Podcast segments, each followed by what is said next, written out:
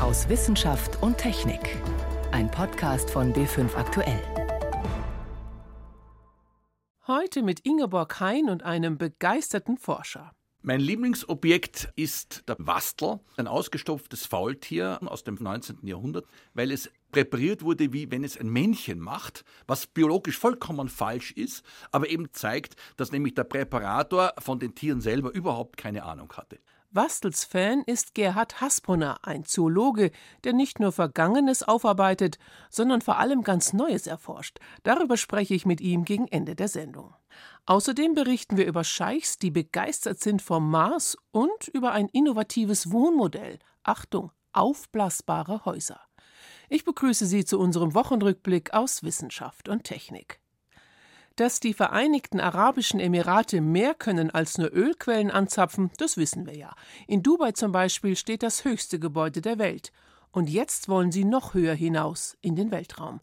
Dort steuern sie den Mars an. Ein ehrgeiziges Ziel für das winzige Land am Persischen Golf. It was named Hope, Amal in Arabic. Amal translates to hope. Sie heißt Hope, also Hoffnung. Diese Mission soll unserer Region Hoffnung verleihen. Die Vereinigten Arabischen Emirate liegen in einer sehr schwierigen geopolitischen Gegend. Vielleicht können wir unsere Zukunft hoffnungsvoller gestalten, wenn wir unseren Nachbarn zeigen, dass ein Land, das noch nicht einmal 50 Jahre alt ist, solch eine Herausforderung stemmen kann. Especially with UAE, which is not even 50 years old. Mehsen Alavadi ist Ingenieur in der Abteilung für Weltraumsysteme des Mohammed bin Rashid Space Center in Dubai. Im kommenden Jahr wird eine japanische Rakete Hope ins All schießen. Nach einer siebenmonatigen Anreise soll die Sonde 2021 in eine Mars-Umlaufbahn eintreten, pünktlich zum 50. Jahrestag der Gründung der Vereinigten Arabischen Emirate. Und dann beginnt die Beobachtung des Planeten aus der Umlaufbahn heraus. Previously, the other missions, let's say, Frühere Sonden haben den Planeten, sagen wir nachmittags um drei, bestens verstanden, aber nicht um vier oder um zwei. Wir können fast den gesamten Planeten binnen 72 Stunden abbilden, also in nur drei Tagen. Damit werden wir seine Beschaffenheit rund um die Uhr beschreiben können, also um eins, um zwei und um vier. And we will also be able to understand Mars at all the times, at one o'clock, at two o'clock, 4 a.m.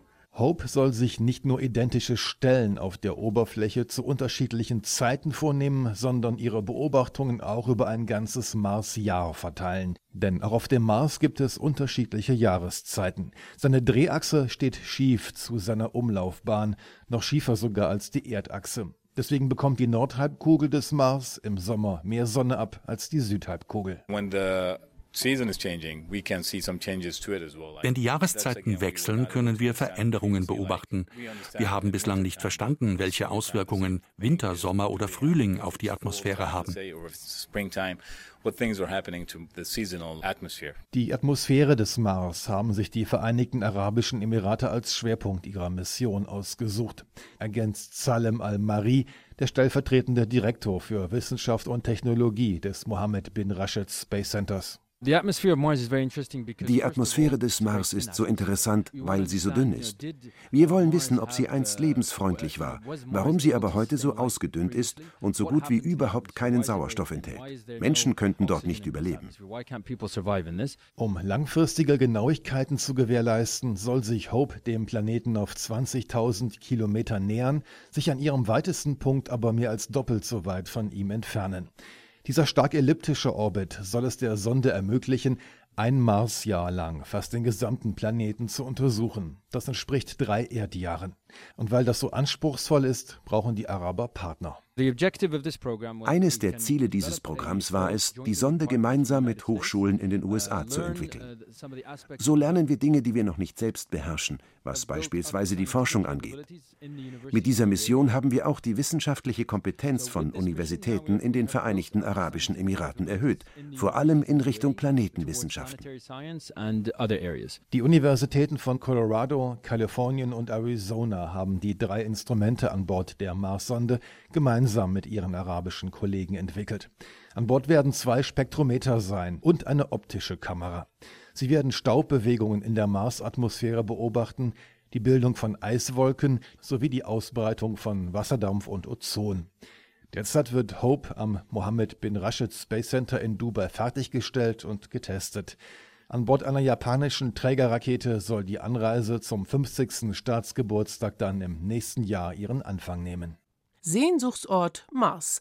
Nach den USA, Europa und Indien peilen ihn jetzt auch die Vereinigten Arabischen Emirate an. Guido Meyer berichtete. Die Natur hat es eigentlich wunderbar eingerichtet, dass sich beim Menschen die Zahl von Männern und Frauen in etwa die Waage hält. Bei den Geburten liegt die Quote ungefähr bei 105 Jungen auf 100 Mädchen. Ein wenig mehr männliche Nachkommen, weil sie ein etwas höheres Sterberisiko haben.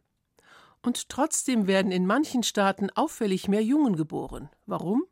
Weil weibliche Föten dort gezielt abgetrieben werden. Diese fatale Praxis ist schon lange bekannt in Afrika und in Asien. Aber es gibt sie auch in Europa. Susi Weichselbaumer über aktuelle Studienergebnisse. 23 Millionen Mädchen gibt es weltweit zu wenig. 23 Millionen Mädchen, die nicht geboren wurden, obschon sie biologisch zu erwarten gewesen wären in den Jahren 1970 bis 2017, bilanziert Feng Quin Chao von der National University of Singapore. Wir haben aus den Daten seit 1950 das Geschlechterverhältnis unter normalen Bedingungen in verschiedenen Weltregionen ausgerechnet. Da kommen bei natürlichen Geburten ungefähr 105 Jungen auf 100 Mädchen. In wenigen Regionen weicht es ab. Im subsaharischen Afrika sind es 3% mehr Jungen, in Asien 6% mehr. Das hat mit der Evolution zu tun. Das sind natürliche Standardwerte. Um auf diese natürlichen Geschlechterverhältnisse zu kommen, leisteten Chao und ihr Team eine Sisyphus-Arbeit. Für 202 Länder, einige davon existieren heute nicht mehr eigenständig, für 202 Länder werten die Forscher Geburtsregister aus. Sie berücksichtigen große nationale und internationale Statistiken genauso wie kleine Bevölkerungsstudien und regionale Erhebungen. Die gesammelten Daten werden in eine Matrix eingerechnet. Damit lassen sich die Länder direkt miteinander vergleichen, Jahr für Jahr. Dabei fällt auf, einige Staaten weichen eklatant von der biologisch zu erwartenden natürlichen Quote ab. Wir haben zwölf Staaten identifiziert, in denen unverhältnismäßig viele Jungen auf die Welt kommen. Am stärksten betroffen vom Mädchendefizit sind Länder in Ost- und Südostasien. Aber auch in Zentralasien und Osteuropa gibt es Staaten mit 10 Prozent und mehr zusätzlichen männlichen Geburten. Albanien und Montenegro stehen da weit vorne mit dabei. Die Gründe für viel mehr Jungs und weit weniger Mädchen sind kulturell bedingt. In den genannten Ländern sind Söhne als Stammhalter höher angesehen als Töchter. Dazu kommt, dass die Fruchtbarkeit in den meisten Weltgegenden seit Jahrzehnten deutlich sinkt. Die Familien werden also kleiner. Beides mag Eltern dazu bewegen, weibliche Föten abzutreiben. In Montenegro sind Abtreibungen wie auch in Deutschland bis zur zwölften Schwangerschaftswoche erlaubt. Ab der zehnten, elften Woche lässt sich auf dem Ultraschallbild das Geschlecht vermuten. Demografieforscher Christophe Guilmotot vom Institut CEPET an der Universität Paris-Descartes untersucht seit langem Geschlechtsunterschiede bei den Geburtenraten. Ihn beeindruckt die akribische Arbeit der Kollegen aus Singapur. Aber der Statistiker Guilmotot ist davon überzeugt, dass das Ungleichgewicht noch krasser ist, als die neue Studie darstellt. Sie sind sehr vorsichtig damit, ab wann Sie eine Abweichung im Verhältnis als auffällig bezeichnen. Sie übersehen dabei Nepal, Kosovo, Teile von Mazedonien, Pakistan und Singapur. Da ist die Zahl der Jungen, die auf die Welt kommen, auch merklich höher als die der Mädchen. Und ich habe statistische Fehler gefunden. Das müsste man zum Teil rechnerisch anders darstellen und käme dann auf die doppelte Anzahl, 46 Millionen. And actually the number is twice bigger, around 46 million. Was passiert, wenn die natürliche Balance zwischen männlichen und weiblichen Geburten kippt, zeigt sich aktuell in China und Indien. Heute leben in diesen Ländern 50 Millionen mehr junge Männer unter 20 Jahren als junge Frauen. In China mehren sich die psychischen Erkrankungen bei jungen Männern, gefühlt ohne Heiratsaussichten. Wie sollen sie eine Familie gründen und männliche Nachkommen haben? Erfreulich ist, in vielen Ländern geht der Überschuss an männlichen Geburten in den letzten Jahren zurück. In Südkorea oder Georgien sind wir inzwischen wieder bei einem natürlichen Wert angekommen. In Albanien und Montenegro, immerhin Länder, die Mitglieder der EU werden wollen, noch nicht. Und in China schon gar nicht. Der Überschuss an Jungs liegt dort wegen der zeitweise betriebenen Ein-Kind-Politik bei 118 zu 100. Das wieder in die Balance zu bringen, braucht Ausdauer und genügend Mädchen, die nachkommen. Susi Weichselbaumer über die weltweite Abtreibung von weiblichen Föten. Sie hören B5 am Sonntag aus Wissenschaft und Technik im Studio Ingeborg Hein. Wohnraum wird knapp, vor allem in den Ballungsgebieten. Was also tun? Höher bauen, immer mehr Flächen versiegeln oder einmal ganz anders denken, nicht auf Stein und Beton setzen, sondern aufs Wasser gehen. Nein, die Idee sind keine Wohnschiffe, sondern ganz spezielle Häuser, solche, die sich aufblasen lassen. David Klobig. Traglufthallen gibt es schon eine ganze Weile. Man kennt sie zum Beispiel von Tennisplätzen. Die Hülle lässt sich innerhalb weniger Wochen fertigen. Und um die Halle zu errichten, genügt ein Tag.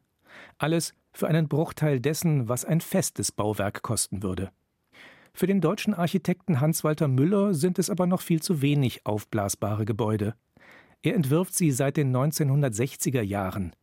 Sie haben für ihn etwas Lebendiges, auch durch den permanenten Luftstrom, wie er vor drei Jahren am Rande eines Vortrags an der Universität der Künste Berlin schilderte. Wir haben auch ein Herz, was ständig schlägt, solange man lebt. Und in einem aufblasbaren Haus ist auch ein Motor da, der ständig laufen muss, sonst fällt das Haus zusammen. Vor 50 Jahren hat Müller eine aufblasbare Kirche für 200 Personen konstruiert. 1992 schuf er für die Olympischen Spiele in Barcelona ein aufblasbares Theater. 2016 eine Ankunftshalle für Flüchtlinge in Paris. Anders als Zelte kommen diese Gebäude ohne Stangen und Stützen aus. Müller selbst lebt und arbeitet schon seit Jahrzehnten nahe der französischen Hauptstadt in einem aufblasbaren Haus. Das Wohngefühl in der ballonartigen Hülle ist ungewöhnlich. Im Inneren gibt es keine Zimmer, es gibt nur Schiebewände und bewegliche Decken, mit denen man ständig den Raum verändern kann. Wodurch das Haus ebenfalls lebendig bleibt. Wegen der relativ dünnen Kunststoffhaut ist die Wärmeisolierung allerdings nur mäßig. Dafür lässt sich das Material leicht verarbeiten. Mit einem Hochfrequenzverfahren verschweißen Müller und seine Mitarbeiter schmale Kunststoffbahnen, bis sie zum Beispiel die halbkugelförmigen Strukturen ergeben, aus denen sich seine Gebäude oft zusammensetzen. Das Schnittmuster für die Bahnen liefert der Computer. Einiger Entwicklungsaufwand steckt auch in den Ventilatoren, die ein solches Haus mit einem leichten Überdruck aufblasen. Sie kommen mit extrem wenig Strom aus. Durchgesetzt haben sich aufblasbare Häuser bislang trotzdem nicht, wie Hans-Walter Müller bei der Vortragsveranstaltung im Jahr 2016 bedauerte. Der Mensch ist noch nicht bereit, so zu wohnen. Da muss vieles geändert werden in der Zukunft, was Besitz betrifft, was Vererben betrifft. Der Mensch ist noch sehr an das Material gebunden, an den Stein, nicht? und den man ja auch verkauft, der einen Wert hat. Das Wohnen in aufblasbaren Strukturen wird sich deshalb vielleicht zunächst ganz woanders durchsetzen, im Weltraum. Leichte, flexible Hüllen, die erst durch Luftdruck zu ihrer vollen Größe aufgeblasen werden, bieten dort entscheidende Vorteile. Kleinere und leichtere Bauteile lassen sich einfacher und kostengünstiger ins All transportieren, erläutert Volker Schmid. Er leitet am Deutschen Zentrum für Luft- und Raumfahrt die Abteilung für astronautische Raumfahrt, ISS und Exploration. Wie gut Kunststoffhüllen tatsächlich die Bedingungen im Weltraum überstehen, das soll Beam zeigen.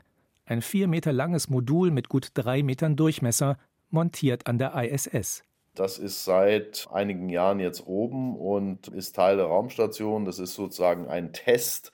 Dort wird so im Endeffekt die Dauerhaftigkeit oder die Standzeit, wenn man so will, getestet. Hält es den Druck so lange? Das wird ab und zu mal betreten von Astronauten um zu gucken, ist alles in Ordnung. Und danach wird die Luke wieder geschlossen. Die Ingenieure wollen mit solchen Modulen aber nicht nur Raumstationen vergrößern. Auch auf dem Mond oder auf dem Mars könnten in Zukunft aufblasbare Unterkünfte stehen. Umgeben vielleicht von einer Abdeckung, die Roboter vor Ort aus vorhandenem Gestein gebaut haben, etwa per 3D-Druck. Damit habe ich dann natürlich auch einen wunderbaren Strahlenschutz und kann dann wie auch immer eine Hülle innen reinstecken, die dann äh, das Überleben sichert. Bis es soweit ist, hat die Idee vom aufblasbaren Haus vielleicht auch auf der Erde noch ein paar Liebhaber gefunden. Dann ist der Traum nicht mehr das Haus am See, sondern auf dem See. Ein Beitrag von David Klobig. Können Sie sich ein Museum vorstellen mit fast 22 Millionen Objekten und ständig werden es mehr? Das ist die Zoologische Staatssammlung in München.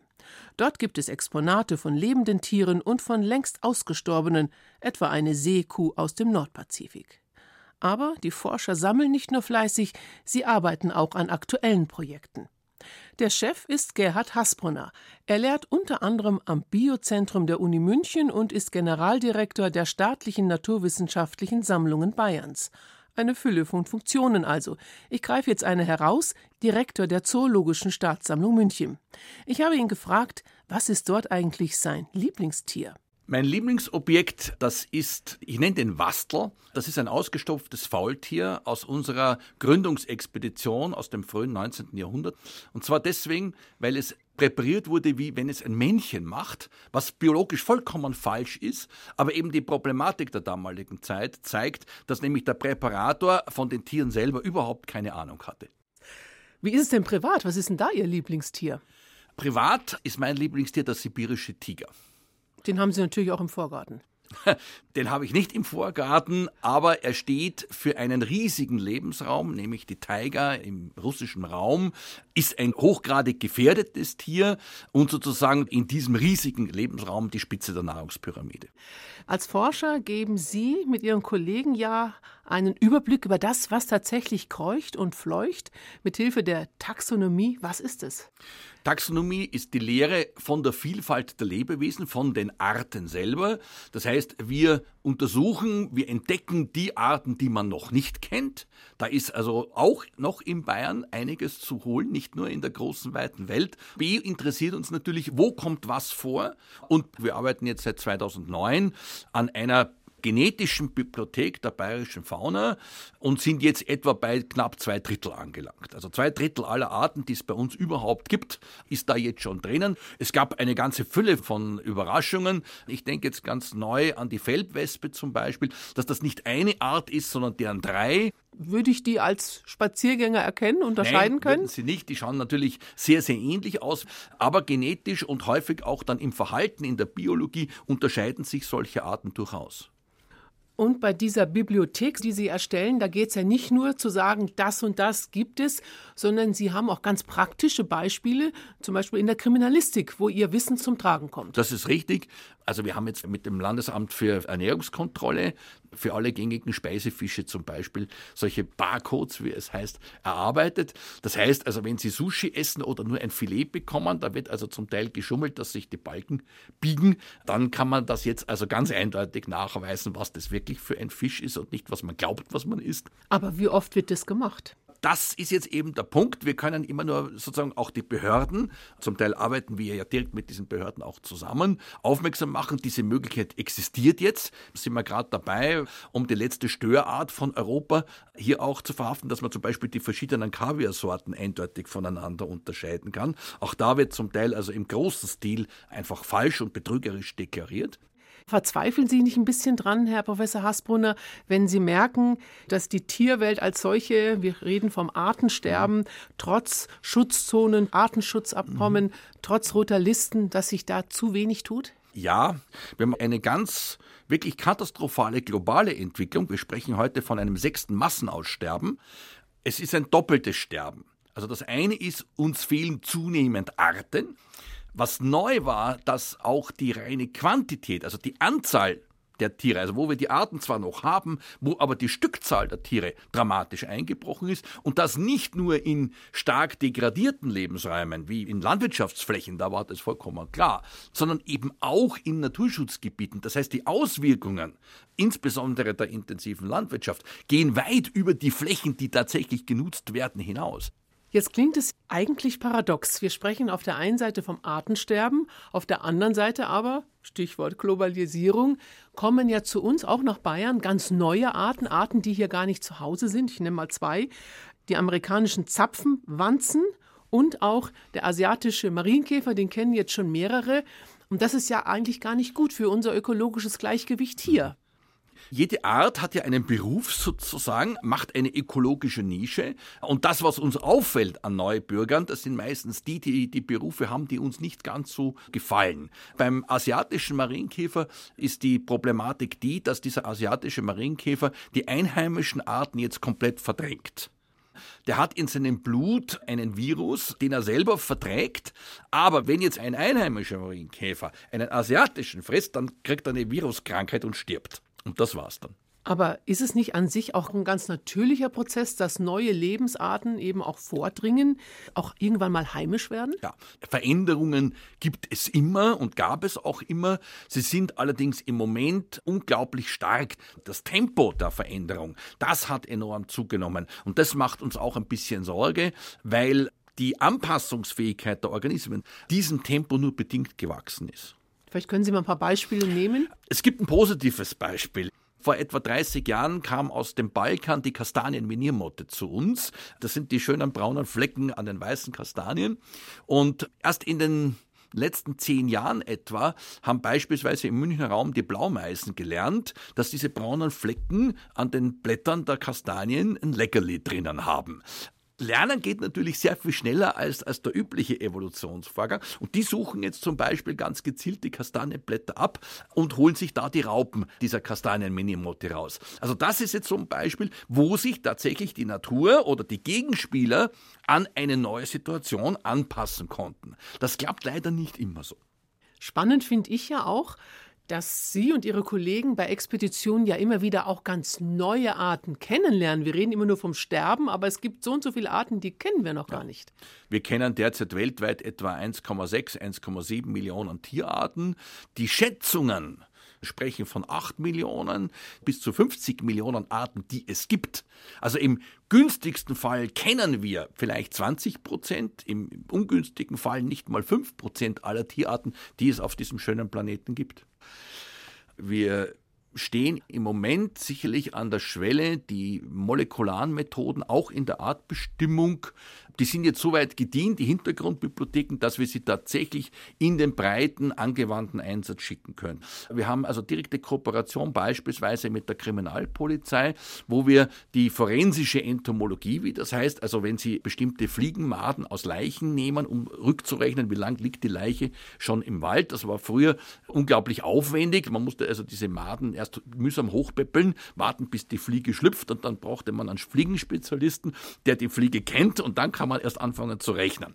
Heute können wir das mit molekularen Methoden innerhalb von 20 Stunden eindeutig sagen, das ist die und die Art. Und das heißt, das Tempo für die Ermittlungen kann also deutlich beschleunigt werden. Das geht im Moment so nur für die ersten zwei, zweieinhalb Wochen richtig gut. Wir wollen jetzt versuchen, diese Phase, wo man das anwenden kann, auf zumindest sechs bis acht Wochen mal auszudehnen, was eben für die Ermittlungen also tatsächlich ein Quantensprung wäre. Heißt, für Forscher gibt es noch viel zu tun. Das war Gerhard Hasbrunner, Direktor einer wahren Schatzkammer, der Zoologischen Staatssammlung München. Damit endet für heute unser Wochenrückblick aus Wissenschaft und Technik. Am Mikrofon Ingeborg Hein.